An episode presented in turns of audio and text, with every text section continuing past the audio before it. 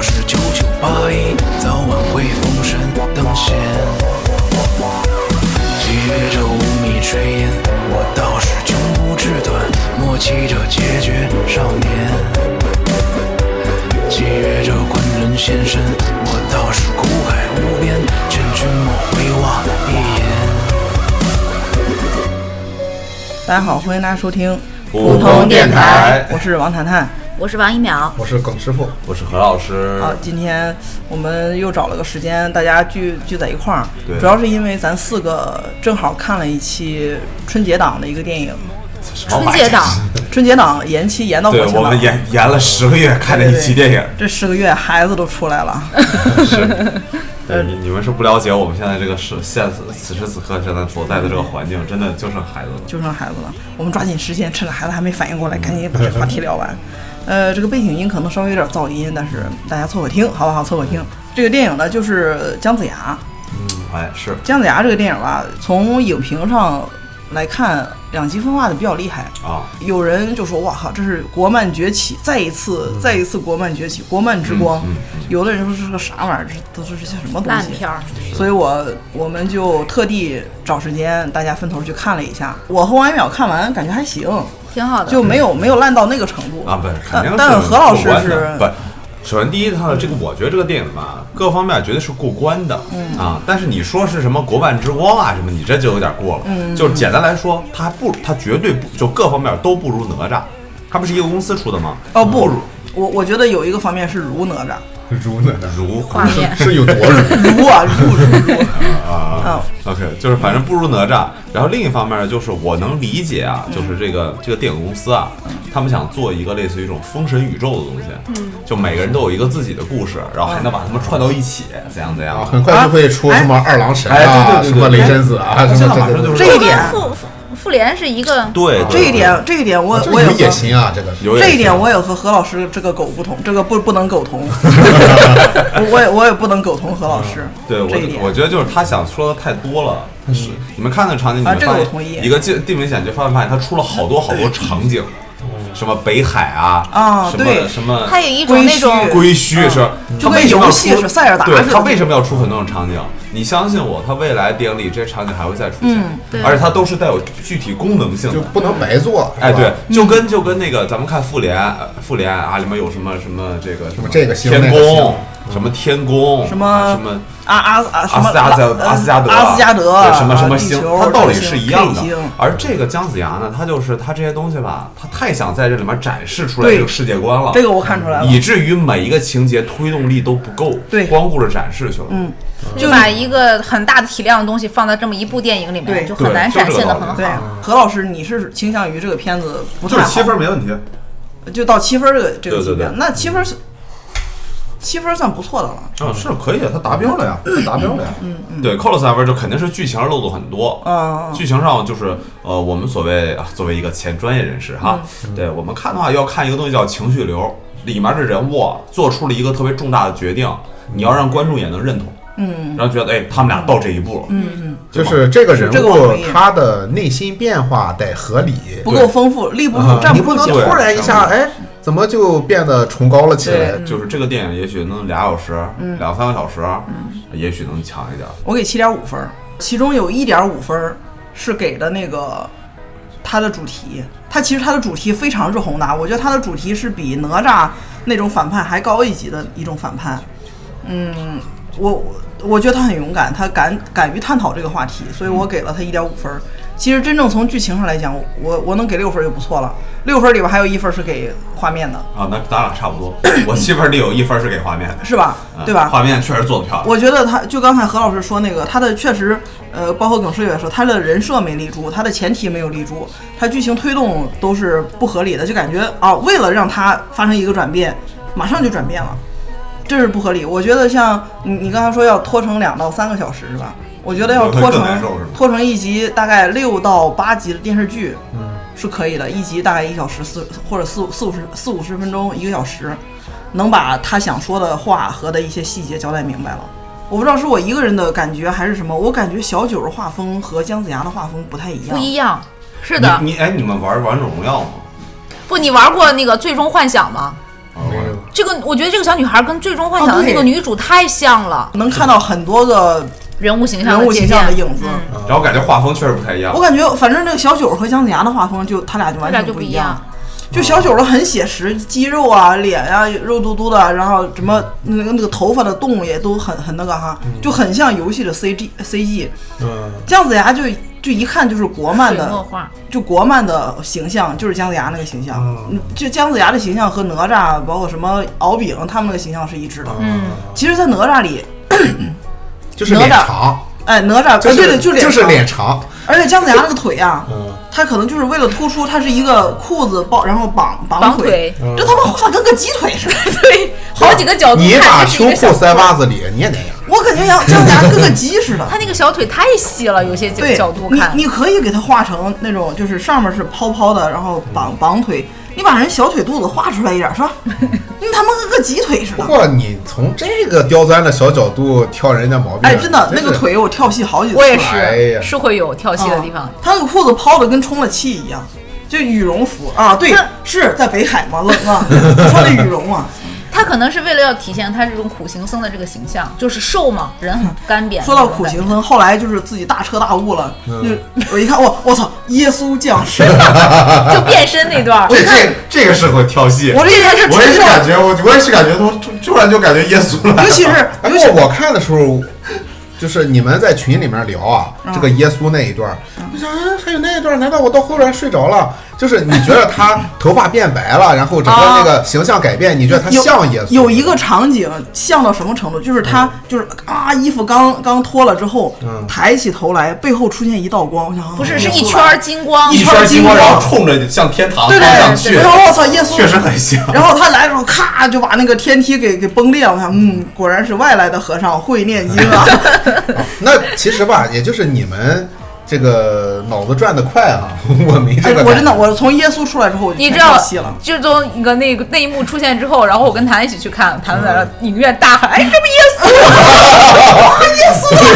然后旁边所有人都手抓起来，哎，这种人太讨厌了，我觉得坐没在有功德。 我觉得坐在咱附近看电影的，可能全本来跳是戏了本本来可能是耿师傅这种没有往这方面想对，的，哎你不都提在醒我，我是剧情想里不。到的啊。我大喊一声哇耶稣，我就全他妈你跳会戏啊，我想了。想想想想，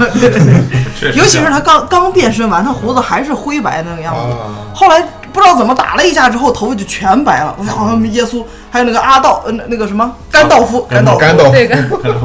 呃，甘没有看到甘道夫裸体的样子啊，但看到过耶稣裸体的样子啊。 行，一秒呢，一个大多少分？我啊，我就作为普普通民众来讲，我觉得八点五分儿，啊，我还挺惊喜。所以你看，果然是啊王王王一淼是那种，就是他他他会非常容易接受这个剧情的设定。嗯因为一是不我会没有质疑他我因没有，为他读的书少。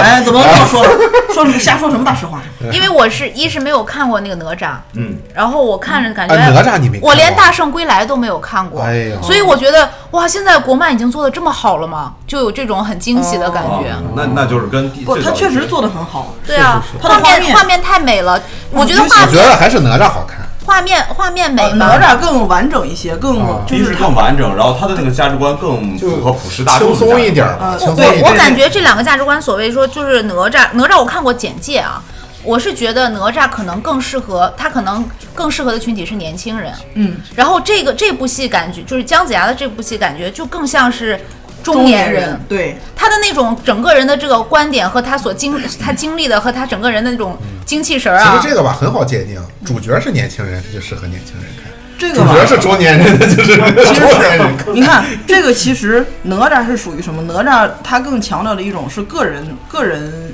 这个层面的我价值命观，由我不由就是天嘛。我怎么掌控我自己的命运，我要怎么反抗这个对我对我的定义，我是恶还是善？嗯，但我感觉这个这个姜子牙呢，他更像为什么我非常认同，就是喜欢他他的主题。姜子牙其实，在一开始他是个既得利益者，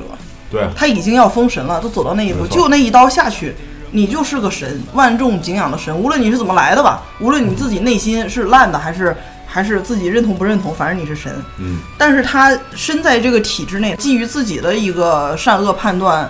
来反抗了这个体制，他最终我觉得还是有有点反抗体制的这不是个，他不是有点我觉得这是更难能可贵的，啊，这是我给他加那一点五分的原因。我是给七点五的啊，你的我总给点分儿的这个这个标准啊啊，我不是说具体的我哪一点五分是给什么嗯嗯嗯的，哪两分是给什么的，就是我看所有的电影，嗯，不管是什么题材也好啊，喜剧也好，或者说这种剧情片也好啊，不管什么电影，就是让我感觉到这个电影好，嗯啊，好到顶十分呗，嗯，对吧？差到底就零分呗，零分啊啊，就是我以自己的感受来出发，嗯，这个片儿应该是在七点五左右的这个位置上，嗯，就是说比较好，不错，挺好，嗯挺就好挺好，嗯，就在我看来，就七分以上了，就是呃，值得去电影院看的片子，嗯，啊，七分以下的可以不去电影院啊对对对我也但是差不多不见得就是你要再呃要低于六分的话，我可能我就根本不看了。豆瓣的评分跟我的评价标准，相对挺像相对统一一些。嗯差挺也像差不多。其实其实我可其实我能感觉就大多数人还是根据好不好看的直观感受来评判。刷票的，毕竟不你多说有一些电影吧，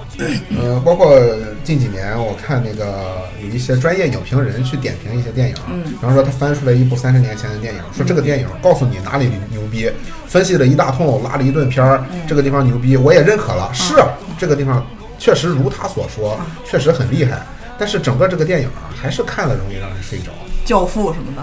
啊，对你，你说看《教父》，《教父》牛不牛逼？牛逼啊牛逼！但是那你看能不能睡着？真能睡着。咱普通电台嘛，也是从一个普通的观众的角度，对是对咱不是凭就那些艺我术性看了这个电影，我的愉悦度啊，我就觉得就是个七点五嗯分儿就就可可以以了。。那也就是说，其实咱们大部分都是，就是就七到七就点五站之间站队的，话，还是站在它比较好的一面，好的偏多嘛。对，肯定反是正的一部电影必然有优点有缺点，可能在这个地方方面有优点，那个地方有有缺点。就是或者我说它从虽然有缺点，但是绝对到不了烂片儿的程度。对对对，嗯，我从电影院出来，我不会去想我这个票花的不值。嗯，啊，那么它就可以了。嗯，那咱就下面也就从这个优点缺点来详细跟大家呃分享一下自己的观点。七月这人各有命，我倒是人定胜天，劝君莫独自枉然。七月这杀不得志，我倒是九九八一，早晚会封神登仙。七月这无米炊烟，我倒是穷不志短，莫欺这孑绝少年。七月这昆仑现身，我倒是苦海无边，劝君莫回望一眼。咱就不说它前面前情提要和和背景了哈，咱就说这个片儿从一开始说了个什么事儿呢？说的就是武王伐纣之后，封神榜这个姜子牙位列神班，然后开始封这个姜子牙的时候，咱们要搞一个仪式，什么仪式呢？要把这个九尾狐妖给斩杀了。嗯，你就算完成封神的仪式的最后一步了，走了九十九步，就差这一步了。杀的时候，哎，姜子牙发现怎么九尾狐妖的元神里面还有一个无辜的人类的元神，然后他就开始说，那我不能因为要杀这个狐妖，我反而把那个另外一个人类的元神给杀掉嘛。就这段我没太看明白哈，就这段他就跳过了。我嗯没是啥只嘛知道他把那个面具裂了个缝儿，就裂的那一道缝儿，让狐妖的一点元神给保留下来了，大概是那个意思吧。就冲撞了一下，嗯然后可能就昏迷了啊对。然后后来呢，可能其他的神仙啊，把这个场面一收拾啊对收拾完之后，姜子牙就被贬到北海，就是他的给他画地为牢嘛。对，世尊就让他说，你就去北海反思十年，静思己过，就考虑一下到底为什么在这个地方犹豫了，怎么能这么不听领导的话？十年快到了，但他还自己还没反思好，结果呢，就在一个小酒馆里碰到了他当时看到的那个元神，狐妖体内那个普通人的元对神，，结果发现那个普通人原神长了个狐脸儿，就他已经是个小狐妖了。嗯，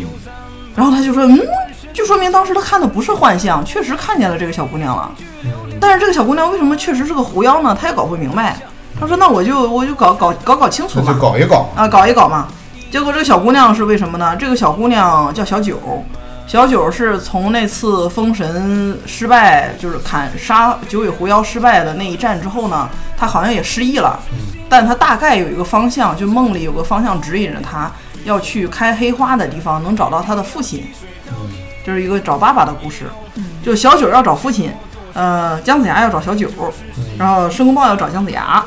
啊，就这么个过程。然后其他的那些呃，包括狐族的其他的一些残余呢，和一些呃猎狐的人呢，都都要找小九，因为他是个狐妖嘛，要把狐妖赶尽杀绝嘛。因为当时在封神之战的时候，定义狐妖这个妖族这这一一族嗯狐族都是恶的，我们要把恶赶尽杀绝，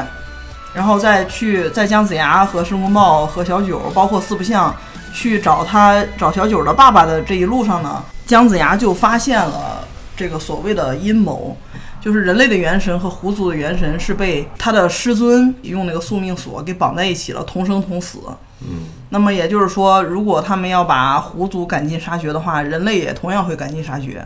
也也同样会被也会也灭不绝。是？吧？不是那个一一对应的，它就是这是一一个一组对应，不一一对应的，一一对应。不是，是就当是说年他只是把那个最大的那个是狐妖不是跟每一个狐妖都会绑定一个人，最后九尾狐妖说自己全说捎带了。把狐族和人族用宿命锁绑在了一起，而不是说把我和小九用宿命锁记绑在得了一最后起。他们冲出去的时候，全是有人无的数怨魂，有无数的宿命锁，对他们形成了一个那对个狐狸的东西。对，是冤魂嘛？对，那些怨为什魂么都是人的的。啊人的怨魂，都不是狐狸的怨魂。对对呀、所以那些人是是真正的怨魂，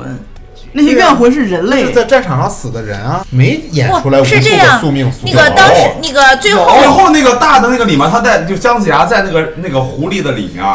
你们有好多好多红绳，不是拉着他吗？嗯对，那不是一个，是无数的，最后九尾狐就他自己手抓的那个绳儿，是啊是姜子牙一直在抓的那个绳啊对一直在爬这根绳那根对，绳，包括小啊九被绑起来的，就是所有的一个一个宿命锁扣起来的，扣成一个链条，哦一个锁链。当时的九尾狐在剧情里面交代的非常清楚，对他说了一很长的一段话，对嗯就是那个天尊为了要称霸三界，嗯所以跟那个九尾狐当时两个人那个就是达成达协议成了一个协议，嗯意思是说你把你的狐族以及人人族嗯全部就是就收集到一起吧，相当于你们互相的那个绑定嗯关联在一起，然后被压在了那个那个石盘，那叫什么地方龟墟的那个嗯龟墟的下面，等于是把他们全部封在底下了，所以天尊最后称霸三界。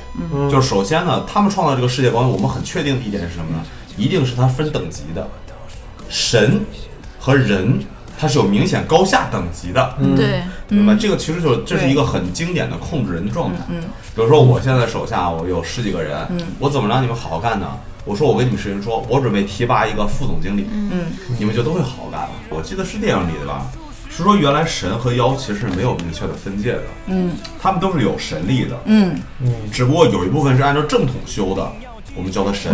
而正统的那一部管另一部叫妖。我记得这是电影里说的吧？就他们都是修炼出来的嘛。开头嘛，因为我记得好像开头有神个神神仙和妖都是通过修炼的。对，只不过呢，我们后来有一部分人认为啊，这样修炼是对的，那我就认为你是正统，所以你是神。嗯其实那另一些修炼的，我们认为他就是妖。就其实，在最开始三界平等的时候，其实就是就相当于三个国家，啊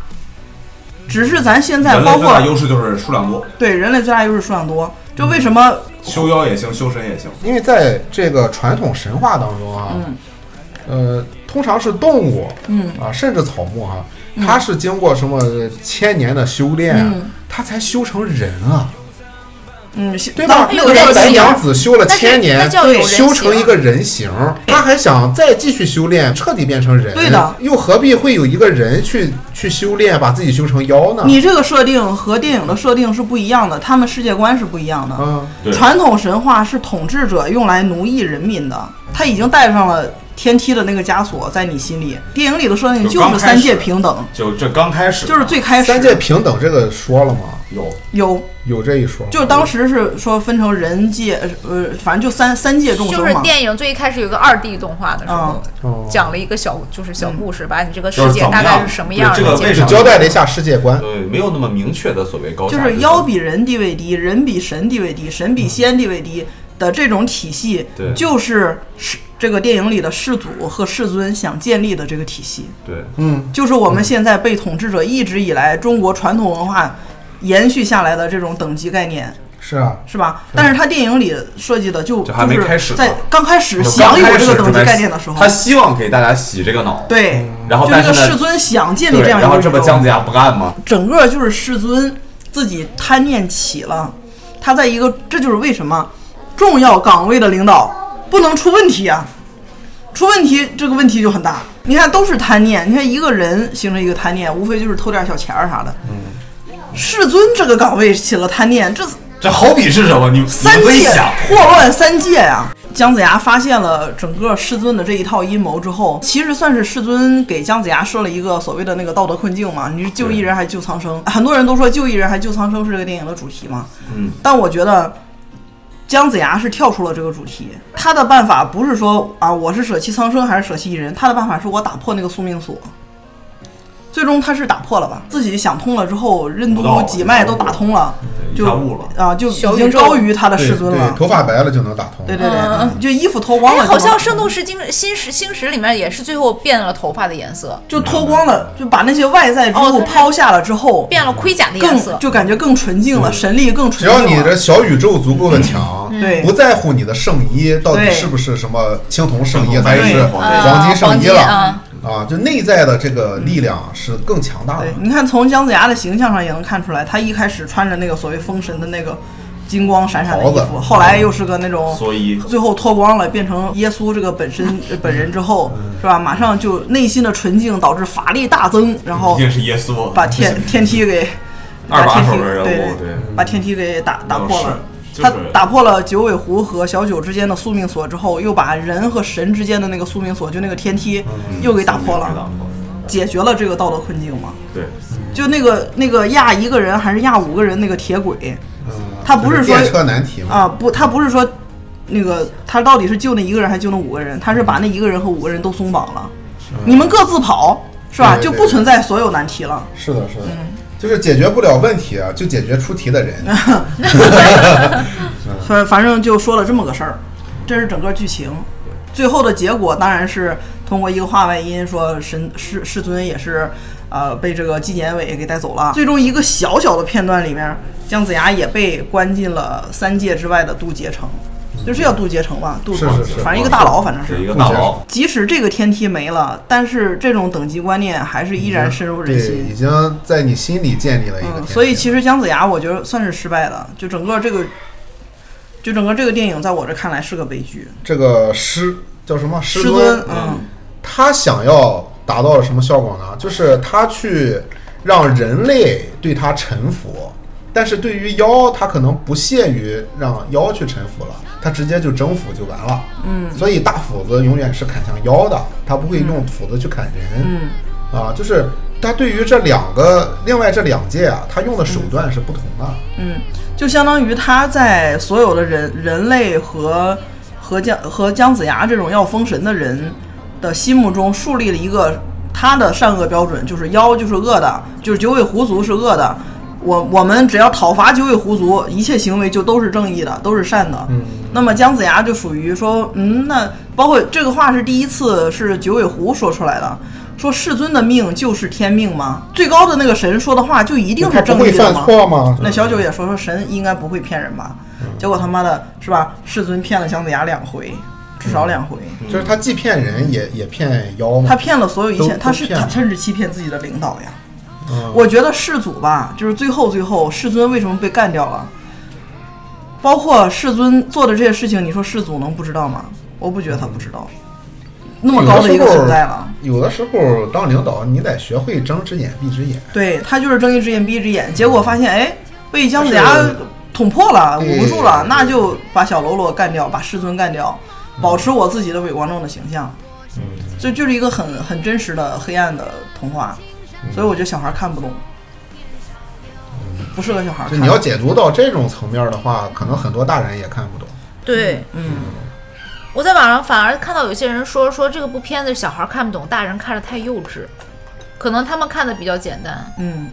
只是简只是我一点不觉啊，得。就是觉得这个片子幼稚的人，他可能想的太简单了。对，嗯对，我我我一点不觉得他幼稚，我觉得他这就是为什么他的人设立不住，因为他想说的话题太大了。嗯这个话题比哪吒的“我命由我不由天”还大，是一个体制内的一嗯哪个、吒那个还是挺具体的，对他只是个针对个人嘛，就你这个是他整就是哪吒想要反叛的是这种命运，对个是人的一一个个自己人的嘛是一个人的命运，对他对自己负责就好了。对，就是我哪怕我死了，嗯就是在原版的哪吒里面他是自杀的嘛，就是哪怕我自杀了，把什么肉体嗯把命还还给你你，还给父母，嗯那么我觉得我可以对自己的生命啊，决定自己的就是生死有有决定权。对当然这是一种这个解读方法价值观啊嗯，就是我对自己的生命到底有没有决定权这件事嗯儿，其实是可以讨论的。嗯，一个人有没有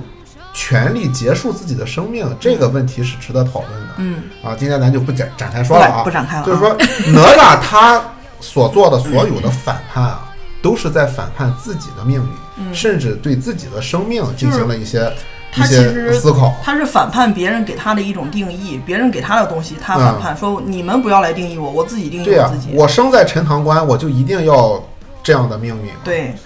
嗯，对我是个魔丸降生，我就一定嗯是坏人嘛，你们就一定要怕我嘛。他是是反抗的是是是自己的命运，但是这这次姜子牙是要既对说了这个世界负责，呃这对这个对这个对话对题对负责，这个话话题题太其大实了嗯越具体越好聊。对呀你对你对太宽泛了，太抽象了，总有是说不聊到的不地明方白的。嗯这就是为什么我觉得它适合六到八集的电系视列剧。，他从一开始，嗯先把他先通过武王伐纣这个事儿，把姜子牙的这个人设立住了，嗯然后一点儿点儿推进，把姜子牙和小九儿如何产生感情，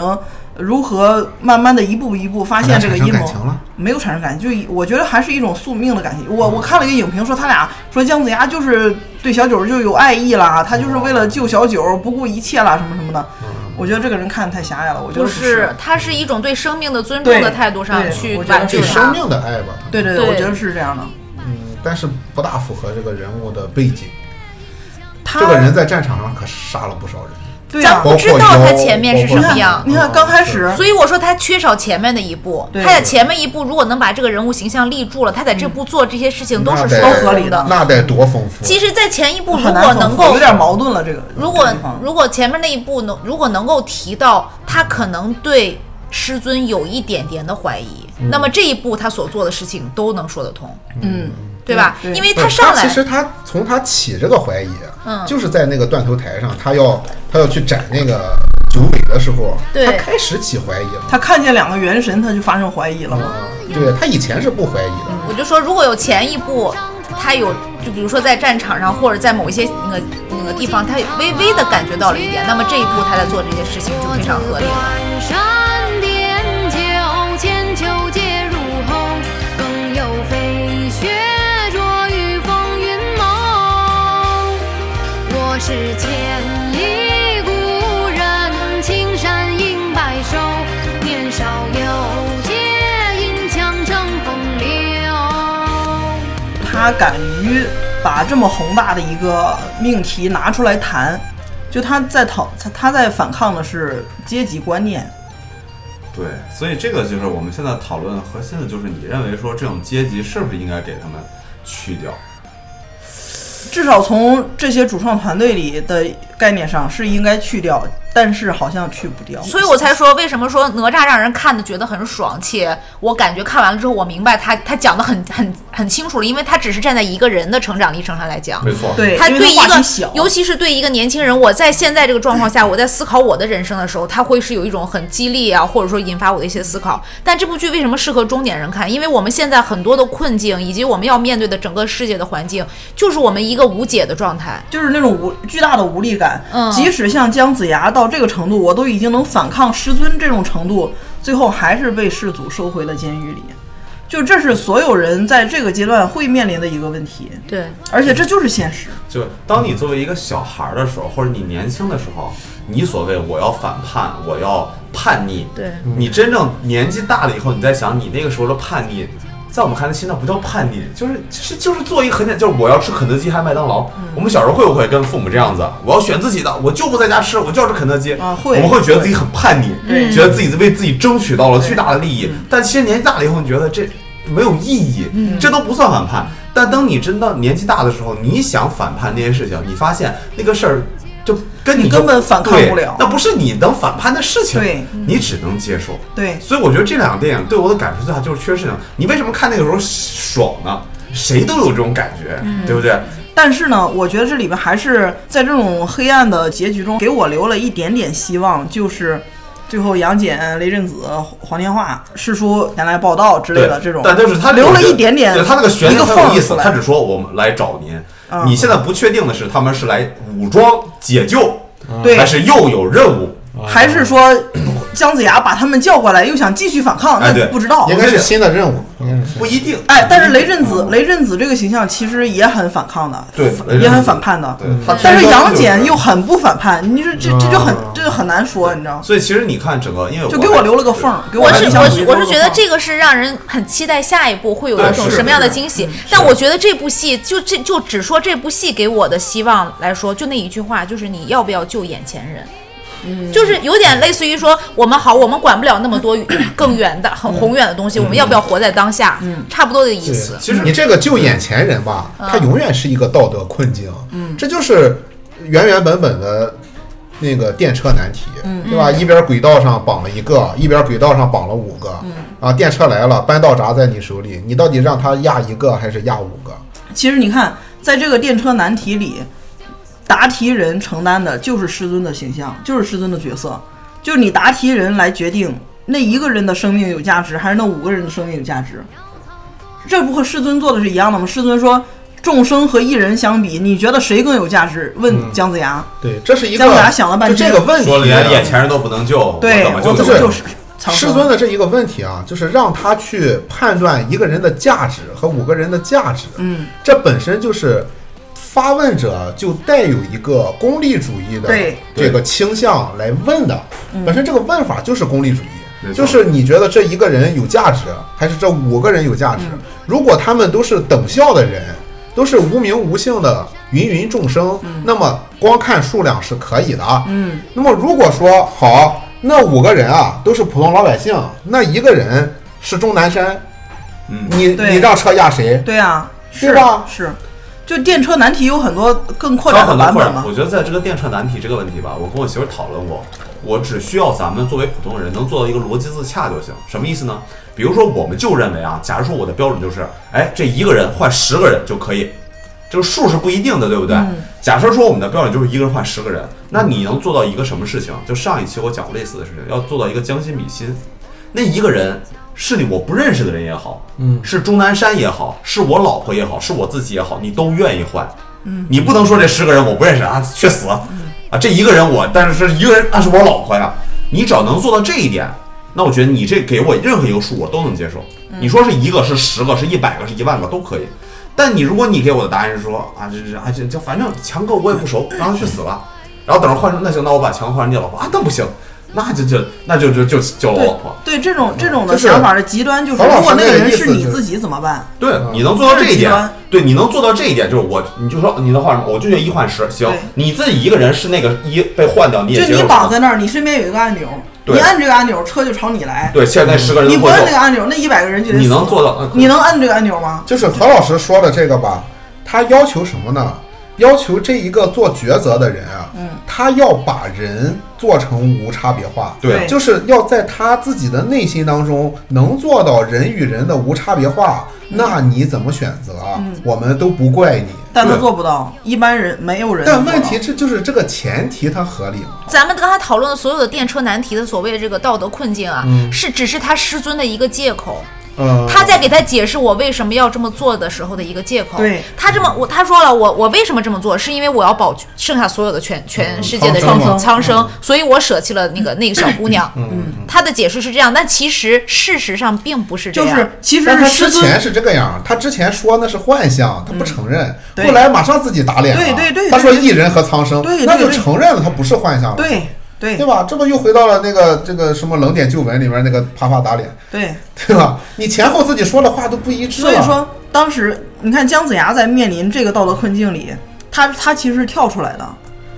真正把小姑娘和苍生绑在铁轨上的人就是那个师尊，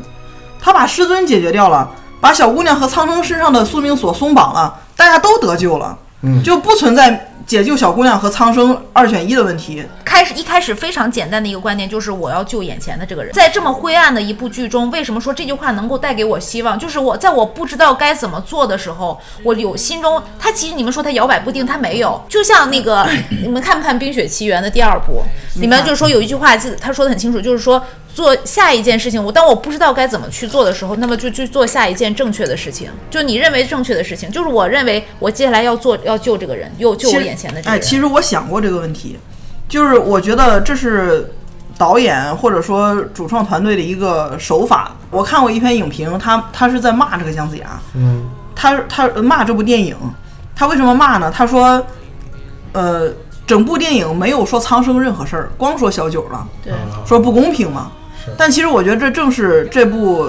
这个团队他要营造出，因为你电影就是一个代入感的东西，嗯，你你想认同他说的东西，你一定要把自己带入到里面其中一个角色，无论是主角也好，还是小九也好，还是九尾狐也好，你要把自己带入其中一个。他全篇的苍生都是那些冤魂啊，什么东西的，只有小九一个具体的形象，一个大眼睛扑闪扑闪看着你，看着主角，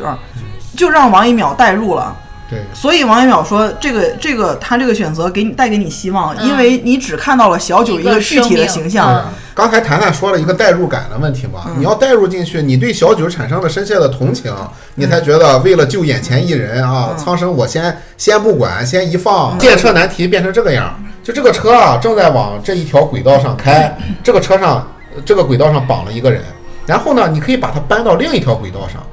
有人告诉你这个轨道啊，在十公里以外绑了两个人，或者呃绑了一百个人，嗯，你看不见，就说那边有苍就生，所谓的远处的哭声嘛。对，那边有苍生，但是你看不见，嗯离得有点远。那么你你是不是救眼前人？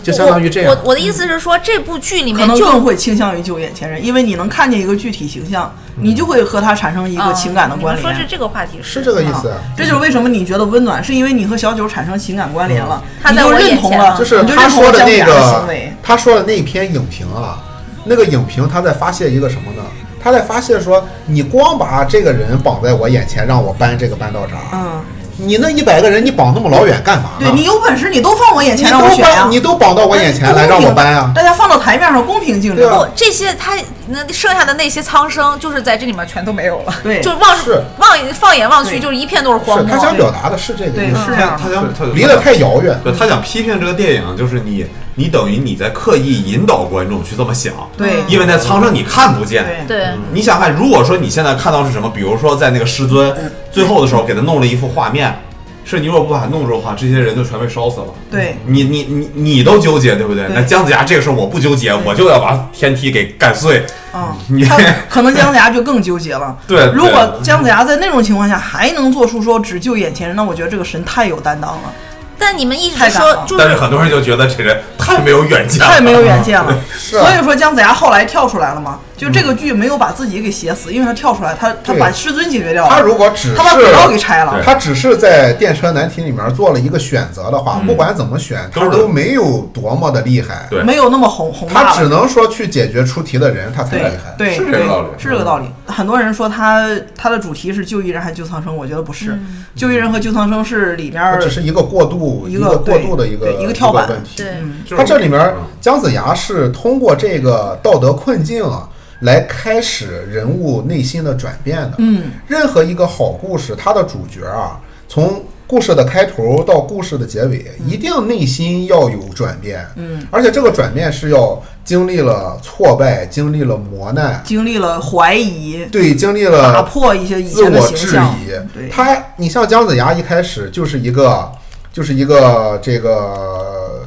很很坚定自己的立场的一个人，很相信就是就我是的老就师是神不会骗人。对我就是走这条神的这条光明大道嗯就没错儿。对然后当他看到这个小九这个形象在的时候，我要不要对这一个苍生啊，对对眼前的这个性命去下手？那么我不杀他，会不会导致苍生受难？从这一个难题开始，他产生了质疑，然后开始了自我怀疑，然后开始就是那十年的思考，他在寻找一个新的内心的平衡，他在寻找一个新的一个想法，就是我怎么想，我才能就是也之前的那个他之前所坚信的那个东西已经动摇了，我没法回去了。那么我在到达下一站，我能自我说服，啊的这个之前，我是怀疑的，我是动荡的，然后经历了那十年，然后直到一个小九的出现，哎，引领着他，到达了他思想的下一个境界，跳出了之前的那个道德困境嘛，嗯，啊，一人和苍生这都不重要，啊，就在整个这个他思想转变的这个过程中啊，随着这个小九，他追着小九，这个到处到处去跑，然后去找那个黑色的花啊，去找什么小九的爸爸。嗯，其实，在他内心里面，他是在寻找一个自己内心新的思想，能说服自己的一个一个想法。最终，他找到了。他也在那就建立是内心的一个秩序。对，嗯把自己的秩序建立起来了，觉得师尊这个东西就是有很问题难啊，很难说服他了。嗯最后发现确实有问题，嗯，我坚信的这个东西啊是对的，嗯啊，然后他就有力量了，嗯，重新有力量了。一个自我怀疑的人是没有力量，嗯，当他自己坚定的那一刻，就是他变身。你说变成了像耶稣一样啊，身上有光嗯啊，把天体打碎，突然就有力量了，就是因为他突然坚定了自己的对信念，对有道理。对，是这样。就是任何一个好故事，其实它符合一个好故事的这个原就是型基本的结构都对是符合的。对一个好故事基本的结构就是这样。对，其实一个好的电影让观众都带入这个主角，主角内心随着变化，观众内心也随之认同他的选择，认同他的价值观。几度清晨黄昏，落魄满身，也曾寻到昆仑，却得天地无声。聊聊触动自己的点吧。嗯，最触动自己的哪个点？那还用聊吗？大家不应该都一样？对，往具体里面不一定吧，是吗？你就是四不像死了那个，我也是四不。像死。那肯定是那个地方不哭不不合常我唯理。一哭的就是四不像死了、我这个。哭的眼口罩都湿了。四不像，我是完全带入了我家的猫。哎呦谈谈从四不像一出来的时候就跟我说，太像我们家小葱了哎，哎小葱了，对，哭的时候，我想说，我操，我的小葱要是死了，它也会变成一个那个那个灵魂一样的东西，再回来看我一眼吗？嗯，哭死我了。哎，你说这个呃四不像，嗯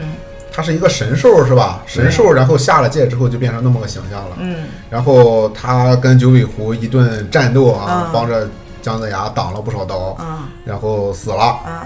那么同样，申公豹不也是吗？也是的。申公豹对吧那边我也哭但了是。他们就发现，他们就觉得申公豹不可爱，就不哭。申公不是啊申豹公豹有一个本什么身也问题是吗？一个猫科动物，但不可爱不 嘛？可爱嘛，它胖吗？就是啊，对，它它虎 啊，我申公豹他让我触动我的点就是他在他在拦那个九尾狐的时候，他回忆。说我那个就是我不是我被我不是被派下来的，我是偷偷跟着你下来的。嗯说我怎么太样崇拜你了？我当时在人群里面对一个看望小粉丝看向你是吧的时 候，对就是那种小透明，然后对他偶像那种崇拜就是，然后最后用一己之力来帮助他，就是我燃烧自己来为就是你照亮道路的这种感觉，这也挺燃的。就是让人感啊觉这个英雄他不孤独。还是有人，即使他想不明白你为什么这么做，对啊但我一直支持你，陪我伴你。不懂你，但我支持你。啊，但是他他那儿我没哭，因为因为他那儿吧，我以为会是一个什么场景呢？嗯就是就歘就撕了，然后然后躺在地上流着泪说啊，姜子牙，请你自由的，嗯就是类似于那种场景。结果没有，就九尾狐就哈过来了，没了，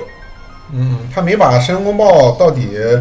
他没死有没死，没呃或死者，他最后出现了我嘛出？现了。啊就那个地方，我需要他把情绪顶上去，就但嗯是怎么感觉还是这差了镜一头点怎么就转了？对啊，他是没死啊他。没死，他最后还出现了。对，因为他那个时候，他那个时候呢，他的镜头序列，他更多放在姜子牙就要把那个小九送嗯送进进归墟归墟里面了啊。他你看他在那边抱着他叨叨了半天，发现了吗？啊。一直在叨叨。我我哎说你叨叨个屁呀、你赶紧然后所放以啊所！以这个时候就看出来主角啊和配角啊，主确角实光环，对差距太大嗯了。配角这边要死要活的不管，主角这边在那赶紧跟嗯都都女这样主角叨叨几句很都重这样要对。啊对，啊他不知道这个时间是人家申公豹给他整嗯。他这这种这种小粉丝对于偶像刚才说的嗯那种那种崇敬之情，然后我虽然不知道你为什么非要那么坚持，嗯非要就就拧着来，非要下来吃这么多苦，所以说缺前面那一集嘛，赶快拍呀、前面那一集。就是但但我就信你，嗯我就支持你啊。你要干嘛啊？现在需要我帮助了，我就拼尽全力的啊，是就是舍身为你对你挡出界了，挡住。你去出界了，去了古战场，我宁嗯可出界，我也要去，结果被人一箭给射晕了吗？对，就就这种，就这种，说不好听点儿叫愚忠啊，啊这对对这对嗯这这种，这种还挺可爱的。在这个片子里，申公豹虽然是一个这个小粉丝啊、配愚忠啊角这嗯这种，二级英雄的这种形象哈、但是他自己他的内心其实很充实，嗯，就是是他的所有的行动啊都是有内在驱动力的嗯这种行动，就其实不光是申公豹，这里面的其他的神，包嗯括净虚宫的其他的那些道友，啊内心都很充实。道友只有姜保子友牙啊啊、 只有姜子牙在一个自我怀疑中，他内心是空虚的，因为嗯他不知道那到底是幻象还是实体，他他那一块一直是缺着的。其他人其实都是申公豹的那个心心理状态都和申公豹一样，只不过其他人嗯就申公豹是姜子牙的迷弟，对其他的人是师祖的迷弟，弟，弟，对对啊对，就嗯，就是大家都有有所信仰嘛，对都有信对仰，嗯吧？都都充满了力量、啊，就挺姜子好牙是自己的信仰被动摇了，嗯啊所以所以就有点儿有点儿前面太迷虚失了，对，对对迷失了，就是所以这这个说方向。这部片子想表达的内容太多了，就太需多要了一点点抠出来对自己脑补。对他 表表达了什么道德困境，表达反叛。其实他只是借了姜子牙这么一个形象嗯和一少部分的背景知识，比如说武王伐纣或者是狐狸精之类的这种设定，嗯他的他真实想说的东西完全可以用一个架空的东西来说。我就之之前何老师说他对们想自己建个宇宙嘛，想营造一个什么封神宇宙，嗯我觉得姜子牙不不，他我觉得他们不想营造封神宇宙。嗯，姜子牙和大圣归来和那个和那个哪吒哪吒没太有关系。哎，你说营造一个宇宙，你总归人物形象得统一是吧？你这里边申公豹和哪哪吒的申公豹那完全两个人 啊！嗯，不是说导演有出来解释吗？说是不同时期的申 公豹。啊，那就是申公豹后来又变就坏是了有一个是金钱豹，有一个是黑豹，你怎么解释？啊，都是黑老化 了吗？啊，一个 一个申公豹，一个申母豹， 没有，他这个是怎么着？他们那个解释确实是差了很多呀。嗯，他他他这边想做宇宙神，第一呢，跟《大圣归来》没关系，或者说关系嗯不大太圣归来大。本身就是单独的一个。对，所以就是那个时候还没想做，嗯然后他们想做的是拿那个哪吒归来做一个开头，看我们说，其实你看，如果你们谁归来？哪俩归来？哪哪哪吒魔童降降世猫头将士吗？他那个东西呢，他其实核心想表达的一个东西呢，说简单也简单，说难也难。简单东西就是说，我们就是想弄一个对抗宿命的。嗯，其实《封神榜》这个东西，你仔细看，确实有一系列都是对抗宿命的东西。封神榜本身它就是原来的宿命论传呀说就是就是你你命彻彻底底的宿命论。对呀、你你已经上榜了，你就该干这件事对情，。所以他想做的封神宇宙，就是一堆人，我们自己都都要去抵抗这个哎封宿命。神榜不是靠这些人的努力打上榜的吗？是先不是啊建了榜，对，封神榜是彻就咱传说中的封神榜是彻彻底底的宿命论。哦，我没就是看过原著啊。名就是名单都是内定的，嗯，就定了这个人，你就是就是你，就是伐你无纣论之，前先有榜，你无论干啥他都是这你。啊个伐纣是什么意思嗯呢？他这个伐纣一开始就是比较呃比较通认的说法，嗯就只是说通天教主跟元始天尊他们这帮人呢，准备重新做一个秩序，嗯就是重新觉得我要把我的人弄成神你仙。你说的是就是就真正的封神啊榜对啊那个小说那对啊小说体系的封神榜原著对嗯，他说这就个是没看说，过对，其实就是说，封神榜就是通天教主，就是截教跟禅教嗯两帮人呢，他们都想把自己的人弄上天庭，然后呢就发动这么一个战争，谁赢了就用我的榜单儿，能理解了吗？嗯谁赢了就用我的榜单儿，啊，就是元始天尊有一套我的人啊通天教主有一套我的都人想提拔自己的干部哎嘛。对但是但是最后全是元始天尊的人嘛。对，因为是通天教主输了嘛。对，那那那你如果申公豹就是截截教的人嘛，就是对所谓的截教，就是后来咱说的那个妖怪那一系列了，是吧？就最后被妖魔化的那一系呃不列是了。申公豹还真不是申公豹判的，啊，这这，我觉得《封神榜》就是属于什么呢？就是他是历史的书写者，啊他赢嗯对对了，对嗯所以他能写历史，他能写这个《封神榜》。他就已经内定名单了，他就感觉哎哎，我我得给这些人，我对给他们编事迹啊，不能凭空嗯就是内定，这不好对对听对对对啊！这在他他是是因为他是伐有这纣，个所以我们把他提上去了。所以说他这个封先神定了宇宙名单儿，然后再给他写的事迹。哎这不就现实中的提拔干部？哎呀，不能这么说。 你这个别，个别但但是他们这个封神宇宙，他们想弄的就是完全把这东西逆过来。我就是想让每一个人都是都是反叛军有人，功才封神，对，都是反都是反叛精神，我都是逆了我的这个命，才显得我这人有价值的。这是他们封神宇宙想做的这个事情，而且最但能后做成什么样，以及能不能做好，那再说，是吧而？且我觉得这是一个美好的愿望，我觉得完全可以，因为原这跟你。就你根据《封神榜》里面的这么众多人物，完全可以形成整个一个庞大的英雄体系，哎然后有我的来是构而建且这个世界。而就且非常姜子好牙不在《封神榜》里，这这个就是千年之谜，没封啊没封就是没封他他作为众神之长，为什么当时没封他？对我看完我有个就从耶稣出来之后耶稣，快速进行，你不觉就得吗？从耶稣出来之后，他喊哎没他干那啥一呀嗓子一喊，就整个他快影院速的人都不对好干了。啥上天庭，啪一下结束了。对太结束了强了他吧，本来就是很太强很厉害了，直接一招秒杀了。对啊，他也不是一招秒杀，哎，那是你一说招秒的。你说他能建这个天梯，他不能再建一个天梯吗？啊，我我给我我给自己的解释是，他觉得师师祖觉得天梯这一招不好使了，嗯再换个别的方式吧，咱就别弄天梯了。也有可能，然后也有可天能梯这个这是象征意象的问题。而且这是神话，你不要把它想的对啊那么。它主要这个天梯，它在是在一个象征性的东西。嗯你把这个象征性的东西打破了，那大家就你看，你记得它那个天梯破的时候是下面一堆就北海当时的妖怪说：“我靠，天梯破了。”这对他们是一个信仰，类似于信仰的颠破灭覆哎观念的一觉得说种哦，原来对我不是只能当神仙才能，就这个东西它能破啊就够了，对就够了没错就你再建一个就不好使了。而且嗯对对对而且说破了之后，就开始说啊，三界都和平又并且有又有和平的啊这希个望嘛。说得太这对就简这个就很虚了，就这这一句话有有点特别狠，大到字幕最出来后了有很多东西没有解，没有在没有了说结很清楚嗯，没对说所完，有的所以东有西第二部嘛。你就等着，你就等着后面电影慢慢写吧。我就期我就看他第二部怎么演，看他雷震子和和杨戬过来和姜子牙产生一个什么互动，能让世祖世尊这一块儿给我解释清楚啊了。没有，重点是，其实你看他这电影到现在都不知道大 boss 是谁，我觉得真正隐藏的大 boss 是世祖，世尊只是在前面一个挡箭牌。看看吧，看看吧。你这样的话，最后弄的话，你如果在中国，你就等于是越往上越坏，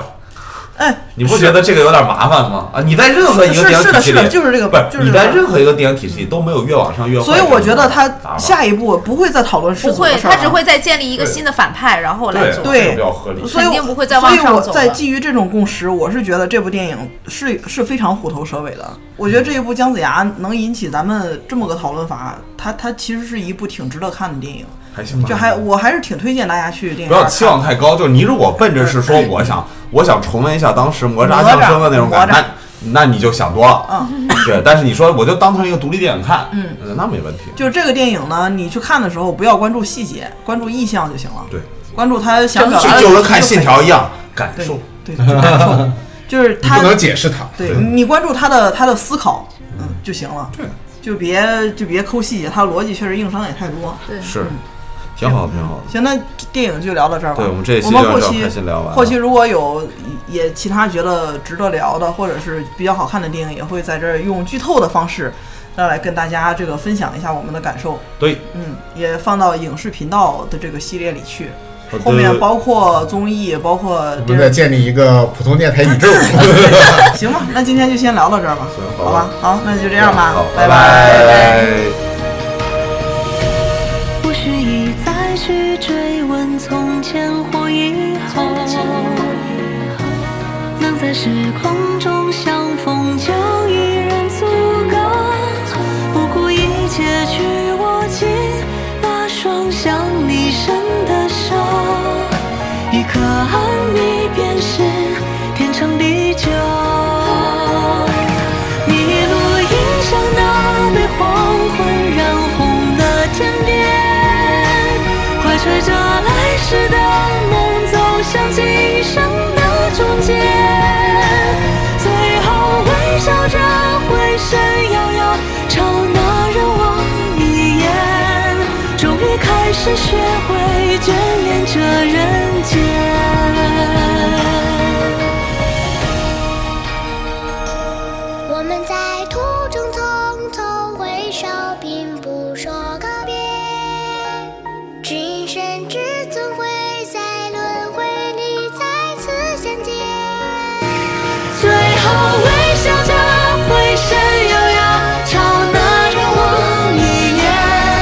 终于开始学会眷恋这人间，终于开始学会眷恋这人间。